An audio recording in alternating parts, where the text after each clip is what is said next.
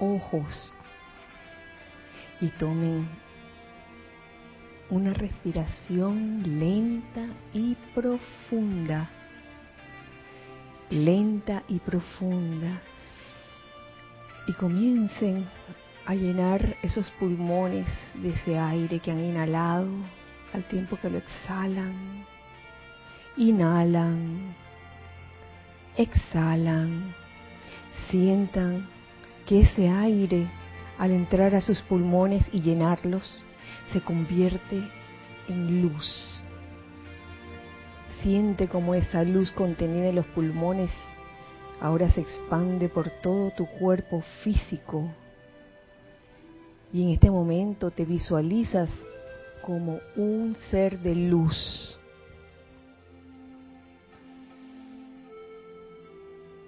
Vamos a ir sacando todo aquello que nos esté causando algún tipo de tensión, comenzando por tu cuerpo físico. Te pido que aflojes en este momento de tu cuerpo físico tu cabeza, tu cuello, tus hombros, tus brazos, extiéndelos en este momento y extiéndelos y permite que se relajen, se aflojen tu tronco, tus piernas. Siente como esa luz visualizada en todo tu cuerpo físico ahora sale por los dedos de tus manos, por los dedos de tus pies, sale por tu pecho, por tu garganta, por tu frente, por tu cabeza. Siente ese fluir natural de la presencia yo soy a través de ti. Ahora vamos al cuerpo etérico, donde vamos a sacar toda memoria que pueda estar causando aflicción. Saca, saca toda aquella memoria que cause inarmonía en ti y reemplázalo por la memoria divina de lo que tú eres realmente. Dios en acción, ese yo soy lo que yo soy. Yo soy esa memoria divina, capaz de recordar todo lo constructivo de todas, todas las experiencias vividas. Recordamos lo constructivo. Ahora de tu cuerpo mental comienza a sacar todas las ideas y los conceptos erróneos. Ideas o conceptos que atan, que limitan, que causan apego, sácalos. Y deja ese espacio en tu cuerpo mental para que entren las ideas divinas y puedan ser estas exteriorizadas al mundo de la forma. Ahora de tu cuerpo emocional saca todo sentimiento perturbador, todo sentimiento de limitación, discordante, todo sentimiento que no te permita sentir amor. Reemplázalos por el puro amor divino llénalo con ese amor divino y siente ese gozo de ser tolerante y paciente con tu hermano y contigo mismo también. Siente ese júbilo interno que te causa llenarte de amor divino. Y en este momento te pido que visualices alrededor de tu entorno, en nuestro caso, en nuestro caso, alrededor de la sede del grupo Serapis Day de Panamá, un óvalo de luz blanca resplandeciente que gira rápidamente, rápidamente, impidiendo la entrada o salida de ninguna energía discordante o inarmoniosa. Muy al contrario, este óvalo de luz blanca resplandeciente es un magneto y un irradiador de bendiciones y de toda energía constructiva. Manténlo girando rápidamente eso óvalo de luz blanca resplandeciente mientras permites en esta visualización que estamos haciendo, permites la entrada de una radiación especial, del fuego violeta, desde el retiro de Transilvania, desde el corazón del amado Maestro Ascendido Saint Germain. Visualiza cómo ese fuego violeta entra por la parte superior del óvalo de luz blanca resplandeciente y va llenando las paredes internas con esta radiación. Siente ahora el óvalo de luz blanca resplandeciente por fuera, por dentro sus paredes plenas y llenas con esa radiación violeta de amor liberador. Y ahora permite también en este momento la entrada de otra radiación muy especial, que es la radiación de amor divino, y visualiza y siente la entrada de cientos y miles de ángeles de la llama rosa de amor divino que entran y terminan de llenar este recinto con la radiación de amor divino. Las legiones del arcángel Samuel están aquí envolviendo y permeando cada célula y cada partícula de lo que aquí hay con amor divino. Todo el edificio, sus paredes, sus puertas, todo el mobiliario, todo lo que hay. Y también cada célula de nuestros cuerpos. Siéntelo permeado con ese puro amor divino.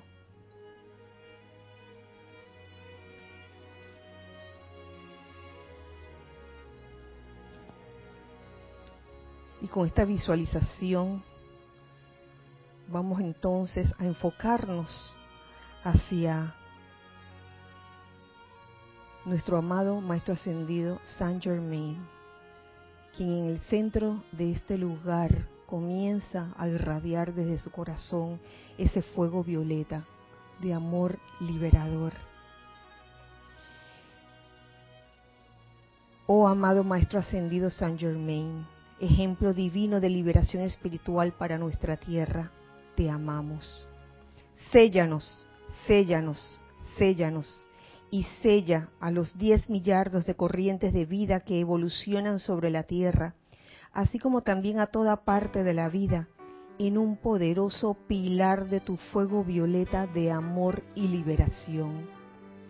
Cubre la tierra y su atmósfera con la llama violeta transmutadora, de manera que toda parte de la vida pueda vivir, moverse, respirar y tener su ser verdaderamente en ese fuego violeta de tu amor, el cual los libera, libera a la tierra y a toda cosa viviente ahora mismo, ya que el fuego violeta del amor de la liberación siempre manifiesta pureza, liberación y perfección y yo soy ese fuego violeta, yo soy ese fuego violeta, yo soy ese fuego violeta.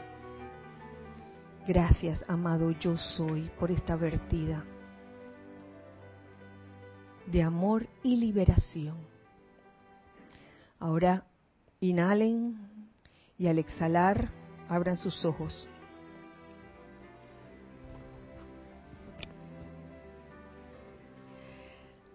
Muy buenas noches a todos. Feliz miércoles, miércoles 29 de enero del año 2020, 2020. 29 de enero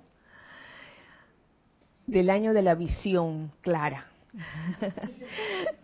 La presencia de Dios, yo soy en mí, saluda, reconoce, bendice a la presencia de Dios yo soy en todos y cada uno de ustedes. Mi nombre es Kira Yang y este es el espacio Los Hijos del Uno. Gracias, hijos del Uno, que están aquí presentes por estar en carne y hueso, peñiscables, mordibles. Gracias, hijos del Uno, que están del otro lado por estar sintonizando este espacio a esta hora son las 7 y 40 pm, hora de Panamá. Si estás en esa hora, y en la fecha de hoy quiere decir que estás en vivo, o sea que puedes participar con comentarios o preguntas a través de nuestros chats, ya sea por Skype, Serapis Bay Radio, o ya sea por YouTube. ¿Estamos en YouTube? ¿Sí? ¿Aló? ¿Estamos en YouTube? Estamos en todos los sitios. En todos los sitios. YouTube, Livestream, eh, Serapis Bay Radio. Y aprovecho para dar las gracias a Carlos y a Ana Julia, quien el día de hoy sirven en eh, cabina, chat y cámara. Gracias. Estaba distraído yo aquí leyendo ciertos comentarios, como por ejemplo que Giselle está en la carretera 5 del sur de Chile, camino de Santiago. Sí, wow. Aristides que nos dice que los mosquitos tienen una fiesta aquí en Arraiján, no sé de dónde han salido. Y otro... El reino elemental. Todos los demás que están aquí realmente dando gracias, bendiciones por asistir a esta clase. Bueno, este, saludos y bendiciones y un gran abrazo para todos por allá, desde de los hijos del uno de aquí, ¿verdad?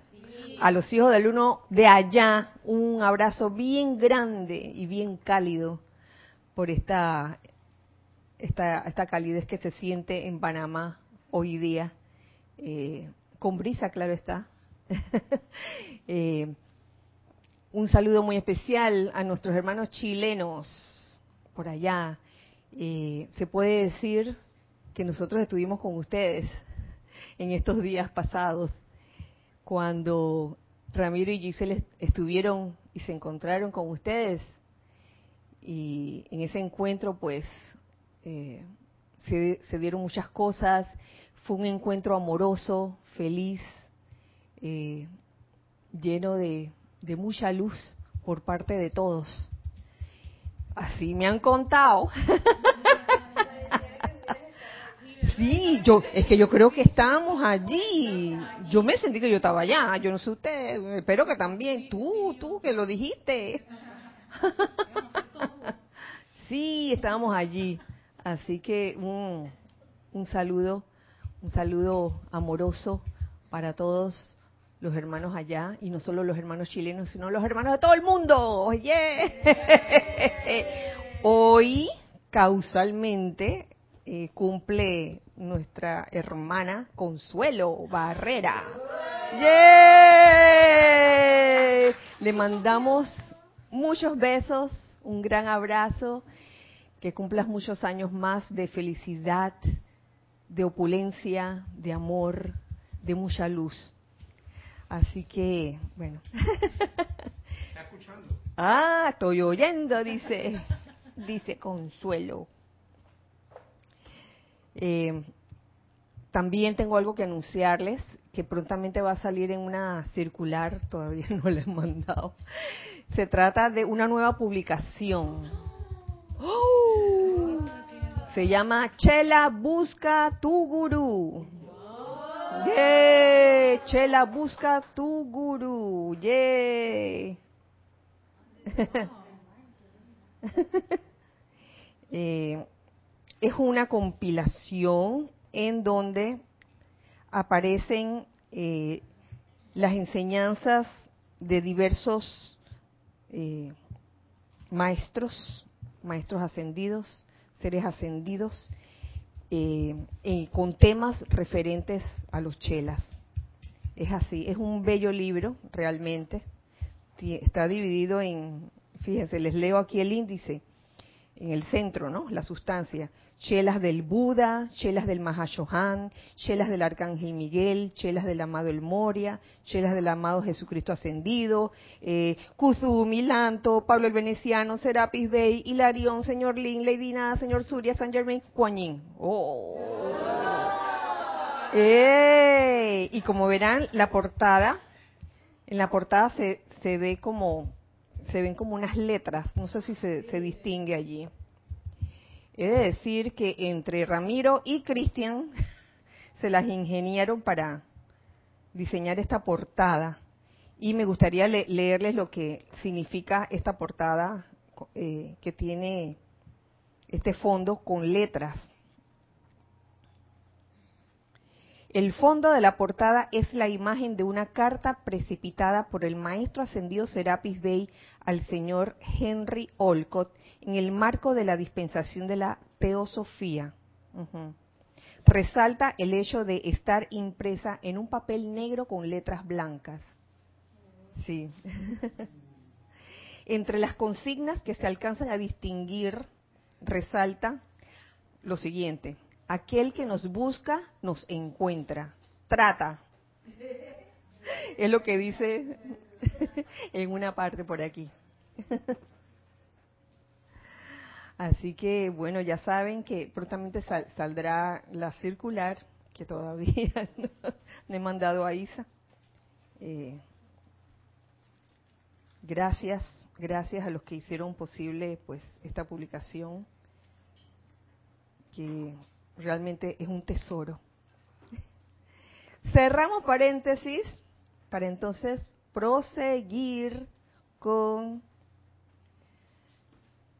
el capítulo o la plática número 9 del libro Pláticas del Yo Soy, el cual contiene enseñanzas del maestro ascendido Saint Germain.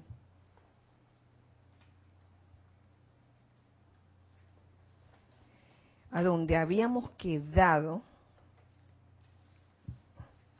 fue en la página 69. En la página 69 para el, que quiere ver dónde, dónde quedamos o nos quiera seguir. Y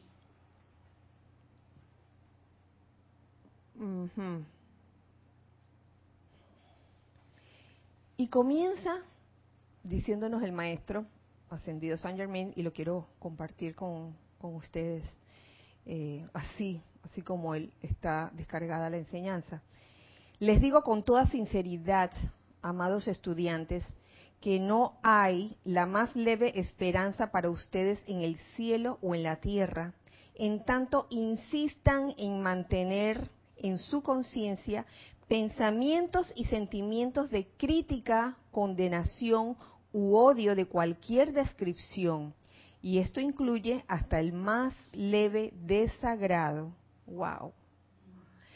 Fíjense que a mí me llama la atención de este párrafo que les he leído, la frase, insistan en mantener en su conciencia.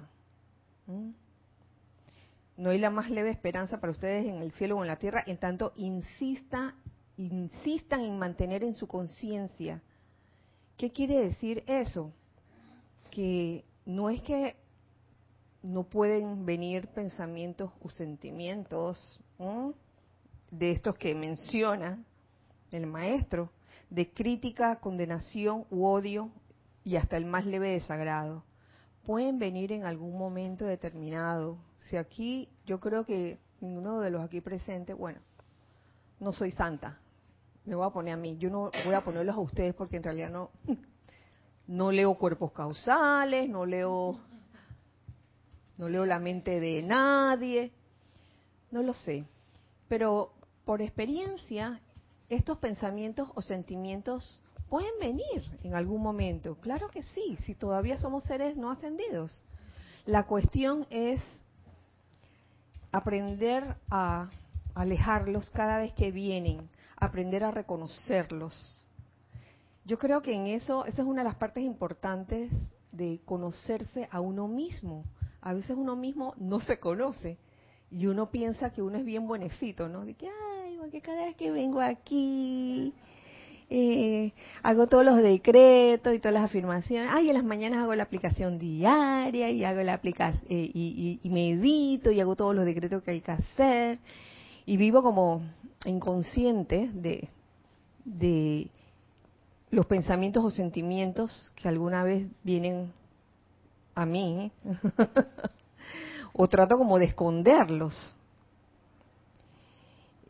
Y este es un punto importante porque a veces nos volvemos tercos como seres humanos, tercos, con esa rebelión que mencionaba ayer César.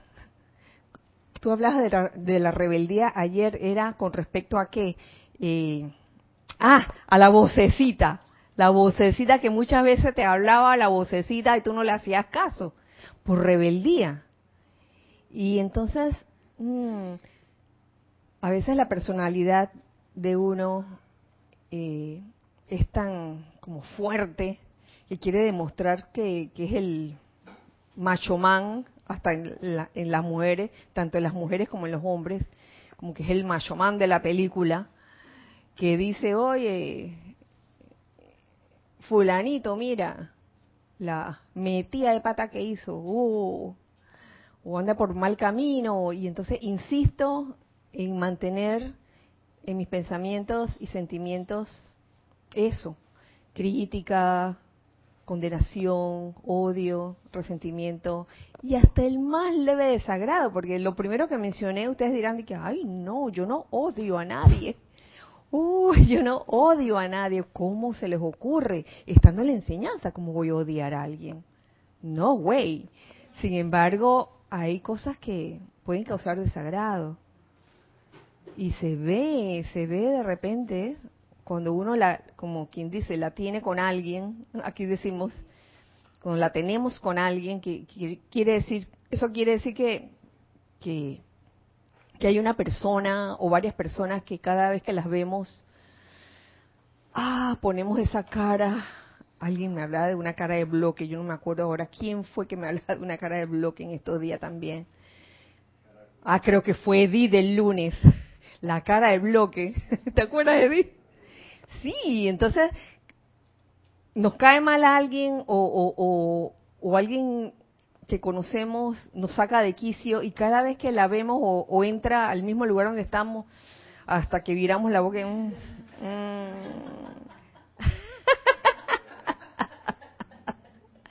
y queremos como esbozarle una sonrisa, pero como que no sale y como que los músculos de la cara como que se tuercen así como que es difícil, ¿no? De que, oye, no es que lo odio, yo es que yo no lo odio, pero es que se sale con cada comentario esta persona cuando entra. Ah, oh. Entonces, esa parte rebelde en nosotros muchas veces insiste en mantener esos pensamientos, insistimos en mantener en nuestras conciencias pensamientos y sentimientos de ese tipo de crítica, condenación, odio, resentimiento, desagrado. ¿Tú querías decir algo, Roberto? Kira, también yo creo que en esa misma línea también va la postura de cada quien de, asumir esa posición, de liberar esa energía, de transmutarla, o sea, porque va a venir, por un lado, como dices tú, insistir en seguir pensando mal o regodeándote de ello y no aplicar lo que corresponde en ese caso, la la llama violeta, porque efectivamente sabes que es una energía que ha venido a ti por algo, porque es un hijo tuyo y está buscando redención, está buscando liberación. Entonces, es como una doble posición. No insistir en seguir pensando mal, sintiendo mal, discordando, discordantemente, y al mismo tiempo, en lo, en lo que viene a ti, transmutarlo, o sea, tomar la, la, postura correcta en, en, ese sentido, porque sabemos que van a seguir viniendo las transgresiones a la ley que son nuestros hijos y estamos buscando liberación. Claro. ¿Y sabes qué? Yo les daba o les decía que, ay, cada vez que entra esa persona que, que nos saca de quicio, pero es que a la luz de lo que nos enseña el maestro ascendido San Germain, nos enseñó el día de del servicio de transmisión de la llama de la liberación, ni siquiera la persona que nos saca de quicio tiene que estar allí. no tiene que estar presente físicamente ah. para nosotros, para uno insistir en mantener en nuestra conciencia pensamientos o sentimientos de crítica, condenación, odio, resentimiento o desagrado. Oye, basta con que pensemos en, la situación, en la condición o en la persona para entonces como revestirnos, si, es que insistimos en mantener esos sentimientos vivos y latentes, nos revestimos de una vibración como extraña, ¿no? Y, y luego andamos por ahí durante el resto del día con cara de bloque Y, y hasta personas inocentes que no tienen que ver con el asunto, les salpica eso, ¿no? Quedan salpicados. Y, y se pregunta, oye, pero yo qué le hice a ella, ¿por qué vino así, con esa cara? Y es que la persona, la que vino con esa cara, estaba pensando de repente en esa condición, en ese lugar, esa situación o persona que le sacaba de quicio y que, y que no, no pudo controlar ese pensamiento o sentimiento de desagrado, etcétera. Tenemos algo en Como una pregunta que viene bien para responder a todos. Karina de Bienaventurada, Karina Bienaventurada, hace una pregunta. A ver. ¿Los libros se envían a todas partes del mundo? Los libros de la enseñanza se envían a todas partes del mundo. Sí, donde lo pidan, claro. Ah, sí, sí, así es. Pero hay que pedirlo. Pedid y se os dará. Si no se piden, nadie va a tocar tu puerta y que, hey, trae unos libros. sí, definitivamente, así es, Karina. Gracias por tu comentario, pregunta. ¿Tú querías decir algo? Nelson. Que me puse a pensar en eso, ¿no? Que mientras uno insista en esos pensamientos y sentimientos, en el envío de eso, crítica, condenación y juicio, eh, uno se olvidó eh, totalmente de, la ley del amor, de la ley del uno. Porque si uno tuviera eso presente, esos pensamientos no podrían venir, pero uno podría decidir, para no decir que no los dejarías eh, salirse de uno, ¿no? Pero si uno está consciente que allá yo soy, eh, en ese hermano, hermana, situación, condición, lo que sea lugar, eh, pienso que las cosas no, no saldrían ni siquiera de uno si es que en verdad la intención de uno es, ven acá, no quiero hacer eso más. porque uno puede de repente estar pensando en la ley del uno, pero no sé si uno estaría consciente realmente, porque yo creo que estar consciente es de ver acá, yo no voy a emitir eso porque yo sé que allá yo estoy emitiendo algo contra otra parte de la vida que yo mismo soy. Oye, sí. Que yo soy, entonces, por más que sea una condición que venga a estropear, a tratar de estropearme, no, no lo va a lograr porque yo estoy viendo otra, otra cosa allí.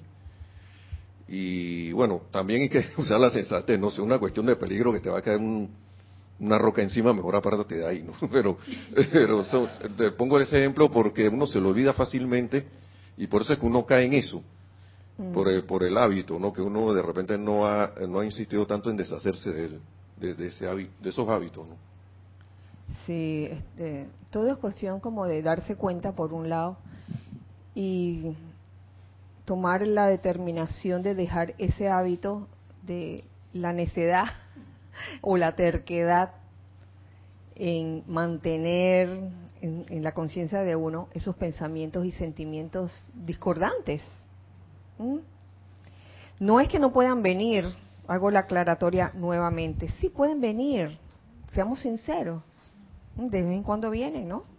Pero es reconocerlo y decir, oye, no te quiero aquí, porque como bien decías Nelson, Oye, en la medida que sigas mandando eso, eso destructivo hacia afuera, rebota y en verdad te estás haciendo daño a ti mismo. Tenemos algo en chat. Sí, Elizabeth Alcaíno mm, tiene una pregunta. Dios os bendice, hermanos. Kira. Elizabeth, bendiciones para ti. Kira, cuando uno está en una reunión o grupo de personas que siempre condenan, critican y hacen juicios, ¿cuál sería una postura correcta, además del silencio de un estudiante de la luz? O sea, ¿cómo bloquearlos en medio del meollo? Bueno, Elizabeth, te cuento que te, cuento que hay varios recursos.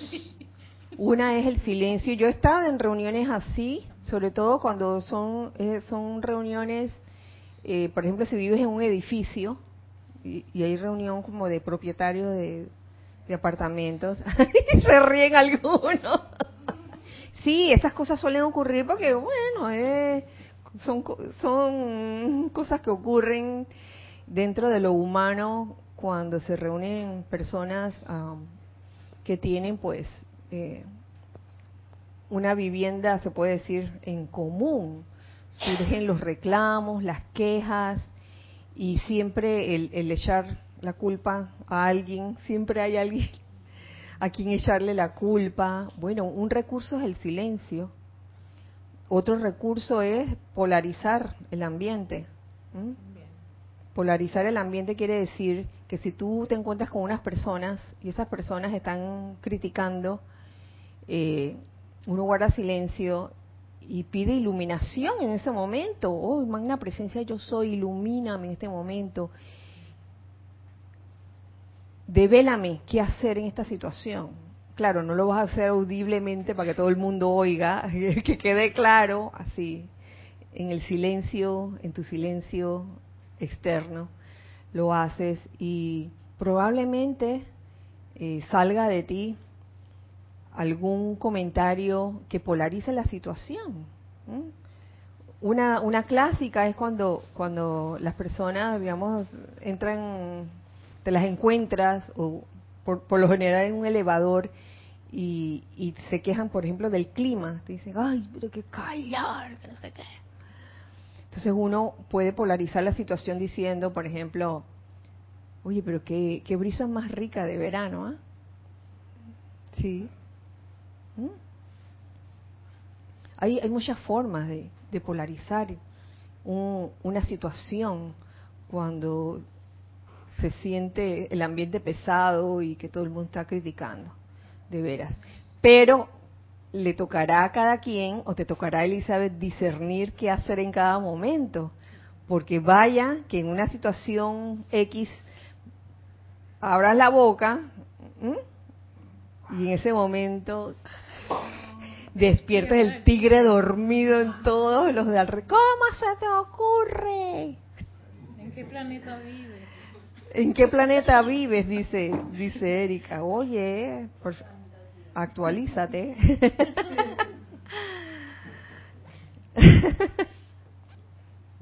Eso también pasa en los WhatsApp grupales de vecinos, de compañeros de, de, escuela, de universidad, etcétera. Hasta de la familia.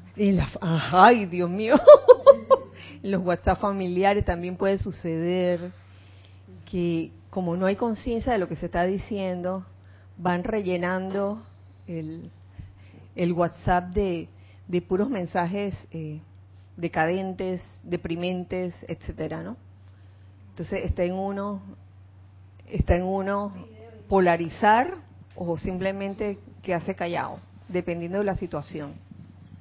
Aunque recuerdo que a veces empiezan a mandar chats y alguna persona se enloquece tanto que empieza a mandar cosas incomprensibles. Y la sutileza de la crítica, la condenación, el juicio está ahí que ya está mandando de nuevo sus locuras. Y riéndose, pero es una crítica, una condenación. Ya, ya está de nuevo la, la, la, la tía o la abuela que se volvió, ya, ya, ya se enloqueció. Pero entonces, en vez de darle una, un empuje a que se corría esa situación, la estoy empeorando y no me doy cuenta. sí, porque estoy criticando en ese momento. y riéndome. Está bueno eso. sí, lo, lo bueno, lo importante es darse cuenta, Nelson, ¿verdad?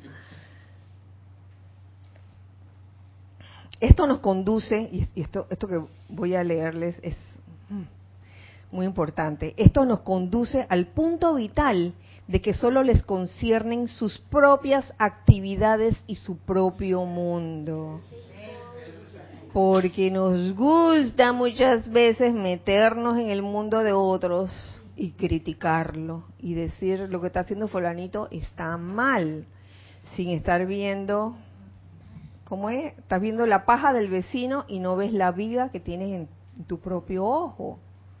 Entonces, no les toca juzgar a nadie, ya que desconocen tanto las fuerzas que están interactuando en un tercero como las condiciones en que se encuentra.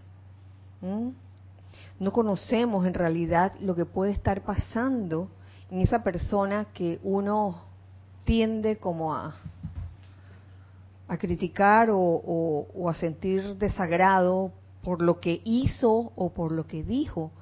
No sabemos qué trasfondo hay ahí. Entonces nos ponemos en esas y no sabemos que al hacer esto, al insistir en mantener en nuestras conciencias esos sentimientos de desagrado, odio, etcétera, eh, estamos sembrando más causas de ese tipo, los cuales van a traer efectos de ese mismo tipo. Y vendrán en un momento, ¿verdad, que seguramente no te acordarás, no nos acordaremos cuando lo generamos, y diremos muy, exclamaremos con toda la indignación, pero ¿por qué a mí? Si yo me he portado tan bien. yo nada más he hecho que, yo nada más he, me le he pasado orando y me le he pasado decretando y me le he pasado en misa, dice a Dios rogando y con el mazo dando. ¿Cuándo sucedió? ¿Cuándo generé yo esta energía? Por experiencia les digo que cuando uno verdaderamente rinden su personalidad, agachan la cabeza y permiten que sea la presencia yo soy la que se manifiesta a través de uno, las cosas comienzan entonces a fluir. Porque antes de eso, cuando no te has rendido, cuando uno no se ha rendido, la parte de la personalidad, hay como un tranque, ¿no? Una serie de obstáculos que no te dejan avanzar. Y uno se pregunta, ¿y por qué? Y uno a veces lo llama que las pruebas, a veces. Y a veces no son pruebas. ¿ah? A veces es uno mismo que está trancando la cosa. Tal vez por una actitud que uno no termina de reconocer y cambiar, cambiar de ruta, cambiar de actitud, cambiar de dirección. La pregunta es, ¿se puede o no se puede? ¿Ustedes creen que se puede? Todo el mundo dice sí. Yo también digo que sí, qué bueno, qué bueno.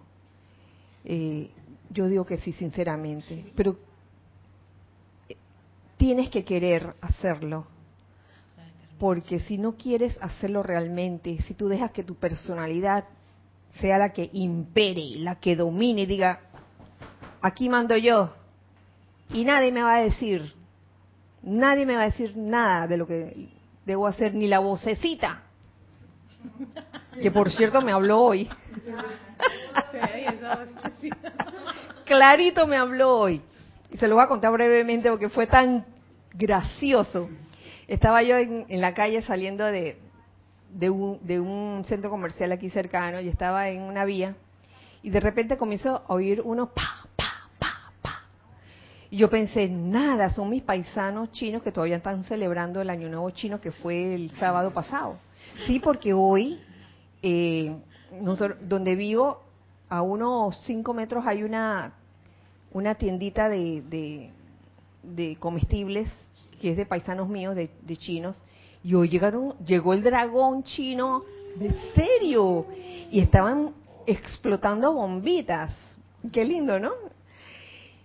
Y en ese momento, eso fue lo que se me, lo que se me vino a la mente, es que, ay, deben ser, a lo mejor están por allí tocando con el dragón chino, y de repente al lado mío comienzan a pasar unos muchachos corriendo y mirando hacia atrás. Hacían así, miraban hacia atrás de repente veo esta persona con un revólver en la mano. Y la vocecita de que, agáchate. Y me agaché, yo estaba dentro del auto. Y me agaché. Y me dio por reírme. Me imagino que era el nerviosismo y todo, pero me gustó reírme. Y, y en una de esas, que ya Ah, pasaron también unos policías. Eh, y cuando levanté de nuevo la cabeza, ya los habían agarrado, los tenían así en el piso y habían dos personas eh, que no estaban vestidas de policía y estaban armadas. y, y la, la, verdad que yo nunca había visto eso tan cerca. Y fue pues una experiencia, me, me sentí así como, como, como si estuviera en medio de una película. Pero un ejemplo de cómo la vocecita a veces le habla a uno. Porque imagínense si yo hubiera dejado que mi personalidad dominara, sé curiosa, sé curiosa, anda a ver a ver qué es lo que entonces hubiera estado así con la cabeza bájate, bájate, bájate del auto, dice, dice Nere. Sí, cómo no, Nere. La vocecita de que agáchate, agáchate. y la personalidad de que, oye, oye, usmea para ver qué es lo que... oh, ¿tú quieres decir algo? ¿O ya se te fue? Con relación a la vocecita, de repente la vocecita, también cuando uno está en esas situaciones que uno dice, hey, ¿por qué a mí? Bueno, más si está uno en la enseñanza, de repente uno siente de que, oye, pero si... Me acuerdo de una película de, de Jason Bourne, Ajá. que al final él llegó y que, oye, pero si tú pediste estar, tú pediste todo esto.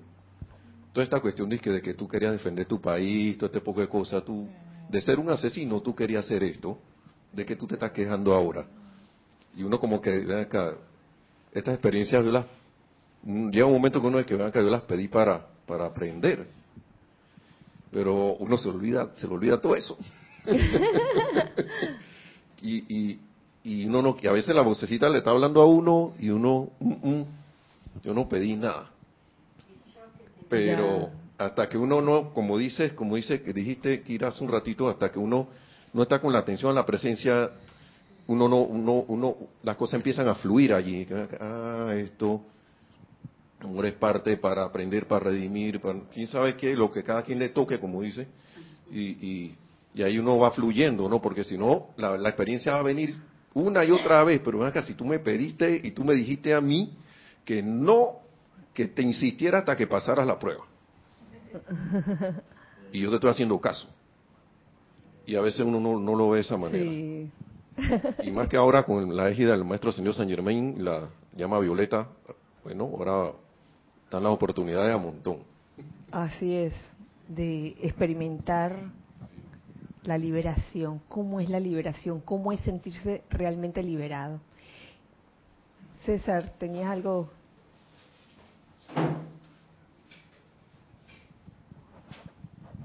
Referentemente dijiste que si uno, eh, si la persona puede volver al sendero y tú aquí dijimos que sí, que sí puede volver al sendero.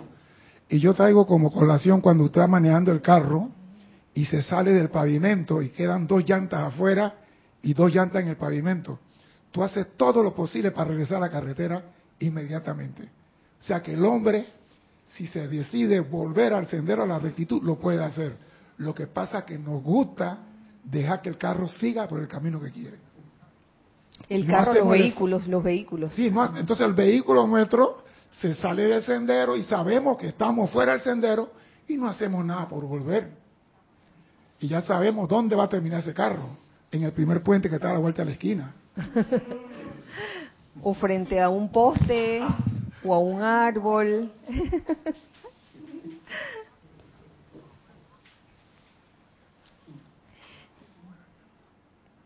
Ujú. Entonces no nos toca juzgar a nadie. Y solo nos, en verdad, solo nos conciernen nuestras propias actividades y nuestros propios mundos. Ustedes solo conocen el ángulo que les toca ver de ello. Y puedo decirles que si un individuo fuera totalmente inocente de cualquier intento de hacerle daño a otro, entonces los individuos que le envían crítica, condenación u odio a tal persona estarían haciendo algo peor que el propio asesinato físico. Peor, el solo enviar eh, crítica, condenación u odio a una persona. Eso es peor que un asesinato físico. ¿Por qué? Pues porque el pensamiento y el sentimiento son el único poder creador. Mm, por eso. Pensamiento y sentimiento, único poder creador. Y si bien tales pensamientos y sentimientos no podrán tocar o hacerle daño a su objetivo, tienen que regresar y traer consigo las condiciones que fueron proyectadas por el individuo que las lanzó. Ajo, regresan al que los generó y siempre no salen sol, no regresan solitos, siempre con energía acumulada. ¿Qué les parece? ¿Qué les parece? Tenemos algo en chat. Sí, tenemos un comentario, pregunta de Paola Farias. Saludos, bendiciones. Eso me hace pensar. Hola Paola, bendiciones. Eso me hace pensar, como dice Kira, son en realidad pruebas o más bien eso estamos pidiendo y eso se va a manifestar. Porque de esa manera estamos comandando la energía. Entonces, en realidad, la energía solo es obediente a mi comando y me da lo que pido.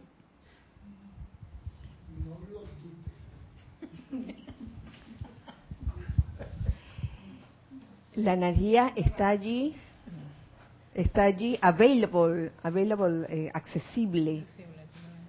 Entonces uno toma esa energía y le da la forma que le quiere dar. En ese momento, y si en ese momento lo estás traduciendo en crítica, condenación o desagrado, resentimiento, odio, eso va a regresar tarde o temprano. Yo no sé, ustedes saben, yo no sé por qué sabiendo esto, aún la parte humana insiste en mantener en su conciencia esos pensamientos y sentimientos. Es cuestión de sacarlos. A ver, sí, yo creo que uno insiste porque uno realmente no le ha tocado el resultado en su cara. Yo me acuerdo que yo antes manejaba así como como a, a la defensiva, no a la defensiva, a la agresiva y siempre estaba así como que, ah, no sé qué. Y un día, sí, pero eso fue hace rato, porque me pasó eso. Un día yo estaba con unos pensamientos y sentimientos así como, como muy desastrosos, estaba el tráfico horrible, y yo disparé una de esas. Y en ese momento tuve la claridad de darme cuenta que lo que disparé se me volteó, casi me choco, pero fue una cuestión que yo me di cuenta que había sido mi propia energía y la forma en que se me devolvió tan horrible, ese fue el último día que yo dejé de hacer eso. Y yo recuerdo una enseñanza del maestro ascendido eh, Serapis Bey en donde él decía que en el retiro había como un dispositivo que le permitía a los estudiantes ver el retorno de su propia energía. Uh. Ajá, enseguida. Y él decía que si ustedes vieran eso, y la maestra ascendida Juaní también lo dice, si ustedes vieran cómo la energía se les regresa, no lo harían. Y ese día que yo vi cómo la energía se me regresó, ahí yo me di cuenta de que, ok, esto es en serio. Cuando yo estoy manejando, nada de esa locura porque me va a pasar un accidente. Entonces, por lo menos ahí aprendí la lección. Y yo creo que uno no lo hace porque uno no, como que no ha visto el retorno de la energía. Uno lo lee, lo escucha, alguien se lo dice y uno dice, sí, tiene sentido, está bien. Pero hasta el día que uno le pasa y uno se da cuenta que esa energía salió de mí y me regresó, uno no va a hacer caso digo, digamos que, que todo, todo esto no se logra de la noche a la mañana. Puede ser que, que hayan situaciones donde uno sienta realmente el regreso o, la energía retornante. Y la gracia de eso es estar más consciente de eso cada vez más, de tal forma que, que uno pueda vigilar los pensamientos y sentimientos cuando vienen y no y no insista en mantenerlos allí, sino fuera de aquí, fuera de aquí, fuera de aquí y cada vez sea menos las veces que, que esto ocurra. Yo creo que eso es. yo creo que es porque uno no se da cuenta del daño que eso le hace a, uno mismo y, por eso uno lo hace. O sea, si uno no lo puede hacer por amor, que sería lo ideal, por amor no lo voy a hacer, cuando uno se da cuenta que eso le hace daño, físicamente te hace daño, sí. entonces, por lo menos por eso, por esa razón uno no lo haría. Así es.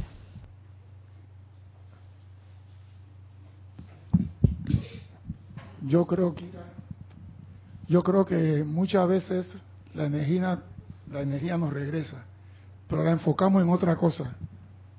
Yo no generé eso, me viene a mí por efecto de otro o sea que no creemos que lo que nos está regresando, nosotros lo creamos. La mala suerte que el jefe vino disgustado y la agarró conmigo hoy, pero yo estaba en la casa pensando que ojalá el jefe se enfermara, porque no quería trabajar ese día. Entonces de repente, ojalá el jefe no venga a trabajar hoy, ojalá le dé diarrea, o cualquier cosa que uno piensa, se ha pensado así. Y de repente el jefe llega y fulano a la oficina, la agarró conmigo, seguro que alguien le dijo algo de mí. No aceptamos cuando regresa que es nuestra propia creación. Y mientras no la aceptemos, no vamos a poner atención, como dijo Lorna, me di cuenta que eso es mío. Y vine a ti y, eso que deseaste en el otro también viene hacia ti. Ya tenemos ese conocimiento, entonces, ¿qué esperamos? Es que yo estaba pensando eso. El estudiante que está en una enseñanza espiritual tiene ese conocimiento, pero el que no está expuesto a ese ensayo y error y, ahí estamos hablando de un gran porcentaje de la humanidad que desconoce que sus creaciones son producto de sus pensamientos y sentimientos este, este, destructivos, inarmoniosos. Yo de ahí, eso es lo que una de las cosas que yo también me cuestiono, cómo se puede hacer con, con toda la humanidad que puede estar en esa condición, ¿no? Yo tengo una teoría al respecto y es la teoría de la conciencia una. La conciencia una es cada vez mayor y puede que, ajá, en, creo que hace un rato leí algo sobre los preciosos pocos.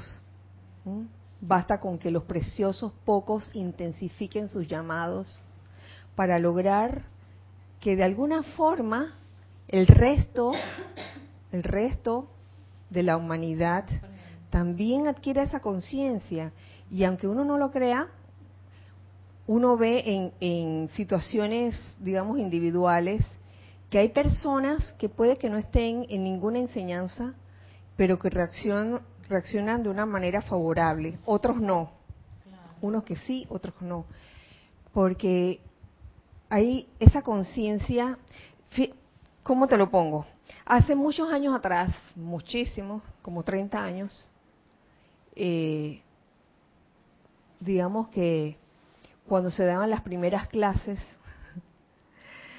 dentro del grupo, eh, para dar una clase como, ay, como que tomaba cierto tiempo para que las personas asimilaran tal tema, tal enseñanza, pero con el paso de los años, no, este, uno se da cuenta que tú le hablas a una persona que no tiene la enseñanza, le hablas de tal tema y la persona enseguida lo capta. ¿No les ha pasado eso? Ajá. Y que, oye, sí, eso es así. Oye, lo que me estás hablando es lo más normal. Hasta de la reencarnación. Que yo sé que muchas personas aún no, no, no asimilan eso de la reencarnación. Y yo sé que otras sí. Y yo sé que dentro de la enseñanza, quizás la mayoría, cuando escuchó eh, acerca del tema de la reencarnación, lo tomó como algo sumamente natural. Oye, Sí, es eso normal que uno haya pasado por varias encarnaciones. Uno escucha también afuera personas que te dicen, no, vida solo una. Pero también escuchas personas que no, no estando en la enseñanza, sí aceptan la, la reencarnación. Entonces, teníamos dos, ¿a quién le damos el...? Okay. Tenemos algo en chat, gracias. no, no hay nada en el chat, es una cuestión. Ah. Es que ahí pasa una cosa muy graciosa, ¿no? Que la vida es la mejor maestra. Claro como decíamos antes, cuando decía Lorna que se dio cuenta de algo cuando experimentó, es lo mismo que el niño que mete los dedos en un enchufe y experimenta y se da cuenta. O sea que la vida a todos nos está dando lecciones paulatinamente, pin, pin, pin. Porque muchas veces has leído, has estudiado, has ido a clase, de cualquier clase de enseñanza, pero ha pasado por aquí y ha ido por el otro lado. Y hasta que uno no experimenta, realmente no viene la lección que a uno le atañe. Y no porque sufre las consecuencias. Lo importante como estudiantes de la luz es darnos cuenta de que esa es una actitud de mi propio ser como ser de luz consciente errónea. La de no estar consciente en cada momento de estar en armonía. No estar consciente de estar en armonía. No estar consciente. Sí, porque se puede uno dejar llevar por la ira o la irritación. Oye, De veras, de veras, Carlos, yo no sé si uno está consciente o no está consciente en ese momento. No está consciente, ¿verdad? De que uno se está dejando controlar por la ira o por la irritación. Y ya después, después que dice, ay, queda uno todo adolorido, con dolor de cabeza, jaqueca, por la rabieta que agarró.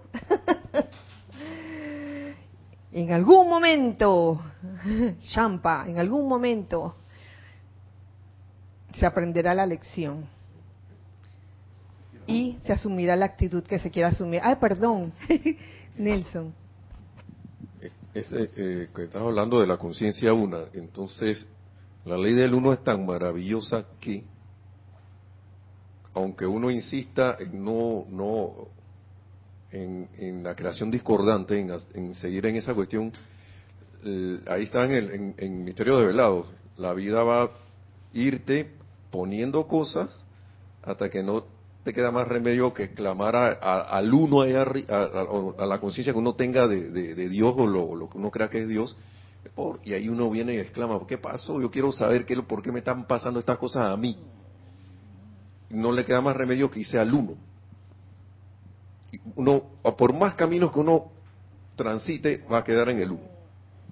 Uno decide si lo va a hacer armoniosamente o no porque ahí lo habla claramente, ahora caí en la cuenta de eso del misterio del lado, que el maestro que la experiencia de la vida, el recalcitrante, va a seguir, seguir hasta que te van a llevar indefectiblemente a que te vas a sentir tan agobiado de que, oye, ¿por qué a mí? ¿Qué pasa? Quiero, quiero saber qué, es lo que está pasando, quiero solución para esto. Y va a ser, va, a ser el llamado, va a terminar haciendo el llamado y va a tener su respuesta. Sí, gracias. Ay, tenemos tenemos un comentario en chat. Tenemos un comentario de Oscar Hernán Acuña. De Cusco. De Cusco. Oscar, bendiciones para ti. A mí me pasó que siempre, a pesar de mi formación católica, estaba convencido de la reencarnación mucho antes de conocer la enseñanza.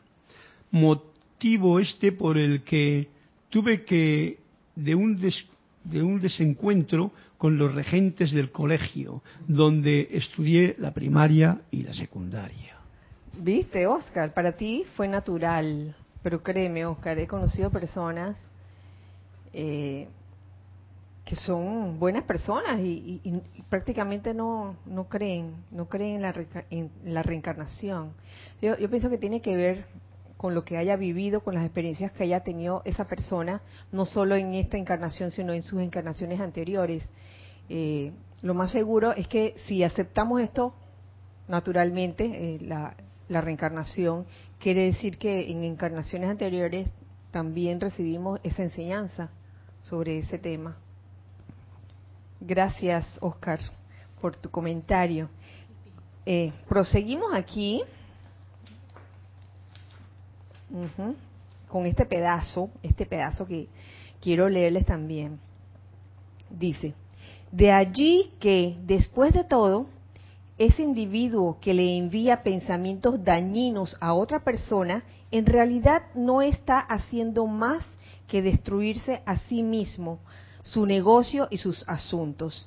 No hay forma posible de evitarlo, excepto que el individuo despierte y conscientemente invierta las corrientes. Que despierte, porque puede estar que con los ojos abiertos, bien desayunado y pues está bien dormido, bien dormido haciendo las cosas tal vez porque las aprendió, le enseñaron desde pequeño, de repente su papá era como bien una persona bien emprendedora, pero un tipo de persona emprendedora en negocios así, tipo que no importa que el otro quede hundido, vela por ti nada más, ese, ese tipo de pensamiento, ¿no? A menos que el individuo despierte y conscientemente invierta las corrientes tenemos algo. A ver, a ver. Mm, Nelson Iván Pozo de Ecuador nos dice, de a poco se va aprendiendo que lo que hacemos regresa. Sí. Y aún con eso se nos olvida y permitimos que nuestra atención vaya hacia lo externo. Invocar a la presencia yo soy asuma el mando y el control de nuestro mundo es un requerimiento permanente. Cada uno encontrará una particular manera de lograr que la atención esté siempre en control. Lo que funciona para uno quizá no aplica en otro. Bendiciones, hermanos. Sí, bendiciones, Iván. ¿Sabes qué, qué se me ocurre también? Que uno puede haber generado eh, una acción no constructiva y no haberse dado cuenta, pensando que lo que estaba haciendo estaba bien. Se me ocurre esta, este pensamiento, esto, esta situación. Eh, gracias a la ley de círculo, ley de causa y efecto, que considero que es una ley de misericordia, porque a través del retorno de esa energía, tú te vas a dar cuenta, tú te vas a dar cuenta que lo que hiciste pues no era constructivo, que hoy tantos años actuando de esta forma, yo pensé que esto estaba bien, me doy, me doy cuenta que esto no estaba bien porque está regresando a mí una situación similar.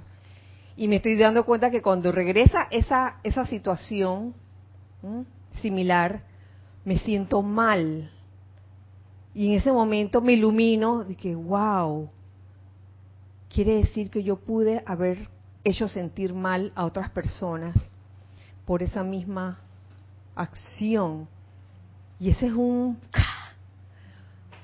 de repente, un toque de iluminación donde la persona dice, wow, he metido la pata y no me he dado cuenta. En este momento yo soy invocando la ley del perdón y la llama violeta. No con un sentimiento de culpa. Uno mm, debe, eh, ay, iba a decir divorciar, debe como separar eh, el acto o el sentimiento de perdón, debe separarla del sentimiento de culpa porque eso es lo que se trae de, una dispensación pasada. Eso es lo que frega la cuestión, lo que daña la cuestión. Estar pidiendo perdón y con sentimiento de que ah, no poder vivir bien, no poder vivir feliz. Entonces, eso no da liberación, ¿se dan cuenta? ¿Se dan, ¿Eso es lo que iba a decir? Sí, porque pues. el perdón es liberar, pero la culpa es atrapar. Entonces quiero dejar ir algo, pero con la culpa lo estoy reteniendo. No se puede. Es como si, es como si estuvieras sacando una mano de que me quiero liberar, pero por otro lado te jalan de nuevo hacia adentro, hacia, hacia el sentimiento de culpa. Por un lado invocas la ley del perdón y por otro lado el sentimiento de culpa te jala hacia abajo. ¿Lo ves? Entonces, uy, estamos aprendiendo, estoy aprendiendo más sobre liberación. Es que creo que el sentimiento de culpa no es constructivo. Eh, entonces no te liberas. Entonces pedirle perdón a una persona con sentimiento de culpa, mm, mm, eso no va. Entonces cuando uno invoca la ley del perdón y la llama violeta transmutadora, uno realmente... ¡ah! Ven acá. Es asumir esa actitud.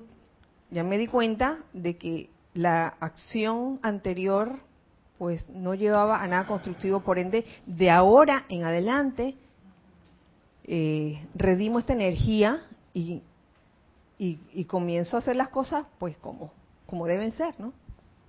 O como tú crees que se deben ser, que deben ser en ese momento. Tenemos, ya lo vi. Tenemos, un par de comentarios, uno de ellos es eh, Oscar Hernán Acuña, que nos sigue diciendo, creo que uno califica por lo general a los demás como uno mismo es. Quiero decir, que me parece que exteriorizamos nuestras propias frustraciones cuando es menos bueno y nuestros anhelos cuando es bueno. Oscar. El espejo, el espejo. El espejo. Ajá. Bien, Oscar. Y por otro lado, a Rasa Sandino, que nos saluda a todos. Bendiciones a todos, Kira. Hoy bendiciones. Eh, bendiciones para ti, Arraxa. Abrazo hasta Nicaragua. No dejo de maravillarme con el poder que tenemos a mano al controlar nuestra capacidad creativa, en lugar de permitirle a mi personalidad creerse víctima de las circunstancias. Gracias por esa. Gracias por ese recorderis. En vez de darnos el latigazo de que perdón, perdón. Oye, yo soy invocando la ley del perdón en este momento, la ley del perdón y del olvido, y de verdad me perdono a mí mismo y pido perdón por cualquier energía mal calificada que haya salido de mí. Y de ahora en adelante, yo quiero ser una mejor persona, así. No tiene que ser palabras así rebuscadas y que yo... y yo quiero ser una mejor persona de, de ahora en adelante. Magna presencia yo soy, guíame. ¿Mm? Sé tú el hacedor en mi vida. Sé tú el que controle mi mundo, mis asuntos. Yo quiero ser tú, magna presencia yo soy. ¿Uh? Gracias, Arraxa. Y con respecto a lo que decía Oscar, era Oscar, acerca del espejo. Eh, tengo una anécdota acerca de eso. Y ya para terminar, porque eh, todavía sigue, sigue, todavía sigue el capítulo o el discurso 9. Eh, tengo un loro, en verdad no lo tengo yo, es de mi mamá, pero es como, es mi, es mi compañerito especial, se llama Sansón. Y yo lo mimo, lo, él se deja agarrar de mí, le hago cosquillita, lo rasco y de todo, ¿no? Le doy muchos besitos y en estos días se me ocurrió, yo lo tenía en el hombro, hoy se sube solito al hombro, se me ocurrió ponerlo frente al espejo. No había caído yo en cuenta de que yo, no, yo a él no le había puesto espejo. Y yo recuerdo que a, a los pericos yo les ponía espejo. Le puse un espejo. Yo creo que él no se había mirado casi nunca al espejo. Y comenzó a picotear el espejo como si hubiera otro loro ahí enfrente de él. Dándole. Y eso me hizo pensar que, wow, o sea, así nos comportamos. Que estamos viendo afuera lo que uno tiene, está, reflejado. Y estamos picoteando afuera y criticando y condenando y enviando irritación, desagrado, resentimiento. Oye, esto soy yo mismo. La, la, la tempestad dentro de uno mismo. Y estaba el Sansón de que tax, tax, tax. Ahora, eso me dio otro aprendizaje, y es que de ahora en adelante, cada vez que yo cargue a Sansón, lo voy a llevar al espejo para que vaya conociéndose que Sansón, ese eres tú mismo. ¿Qué pasa? Hasta que él pueda reconocerse y que, ay, ¿verdad que soy yo? Pero fue tan gracioso eso, y eso fue tan clax. Fue como una enseñanza. Uy, como hasta del reino elemental uno puede aprender mucho maravilloso. Y uno, ¿sabes qué es lo lindo, Lorna? El, el uno, cada uno de nosotros, estar abierto a seguir aprendiendo y a no tener esa conciencia de que ya lo sé todo, ya, ya, ya, nadie me enseña más nada, nadie me enseña y, y vemos a los pajaritos o a los niños de que, ¿qué me va a enseñar este chiquillo que todavía anda en pañales? ¿Qué me va a enseñar este, esta persona que es menor que yo? Entonces a veces uno, uff, la personalidad hace unas, pero es lindo cuando uno abre su corazón y reconoce que, oye, tengo tanto que aprender todavía, me falta tanto, me falta mucho por aprender. No de que aquí ya me gradué, ya terminé de aprender sobre la vida. Mm, ese, ese está listo para la foto, como se dice por ahí. Sí, señor, listo para la foto. Y les cuento que ya la clase ha terminado. Seguiremos el próximo miércoles con más del discurso 9 de las pláticas del yo soy, enseñanza del amado Maestro Ascendido San Germain, que aunque fueron descargadas hace muchos años, son como esa, ese alimento que nos sirve día a día para aprender de la vida. Y hay algo mágico que ocurre. Y es que cuando estamos en contacto con cualquiera de estas enseñanzas, cualquiera de estas enseñanzas, eh, y siempre, por lo menos en, mi experiencia personal, siempre ha sucedido que estoy familiarizándome con un capítulo, siempre ocurren situaciones que tengan que ver con lo que decía el capítulo, como si la vida, como si ¿eh? mágicamente, cuánticamente, eh, nos dieran una oportunidad para realmente comprender lo que estamos leyendo, que no se quede nada más en palabras, que se comprenda, que se viva, de que, oye, me está pasando precisamente lo que leí ayer. Impresionante. Así que con esta inconsciencia eh, les dejo muy amorosamente con un gran abrazo de parte de los hijos del uno de aquí, ¿sí o no? Ah, bueno, pues menos mal. Eh, nos vemos el próximo miércoles y deseo que la magna presencia yo soy en cada uno, el Maestro Ascendido Saint Germain, nos irradie toda esa liberación, todo ese fuego violeta de amor liberador que se impregne, se impregne, se impregne en nuestras vestiduras inferiores, en nuestras conciencias, para ser portadores de liberación a través del amor doquiera que vayamos. Que así sea y así es. Bueno, entonces hasta el otro miércoles. Eh, recuerden siempre que somos uno para todos. Y todos para uno. Dios les bendice. Gracias.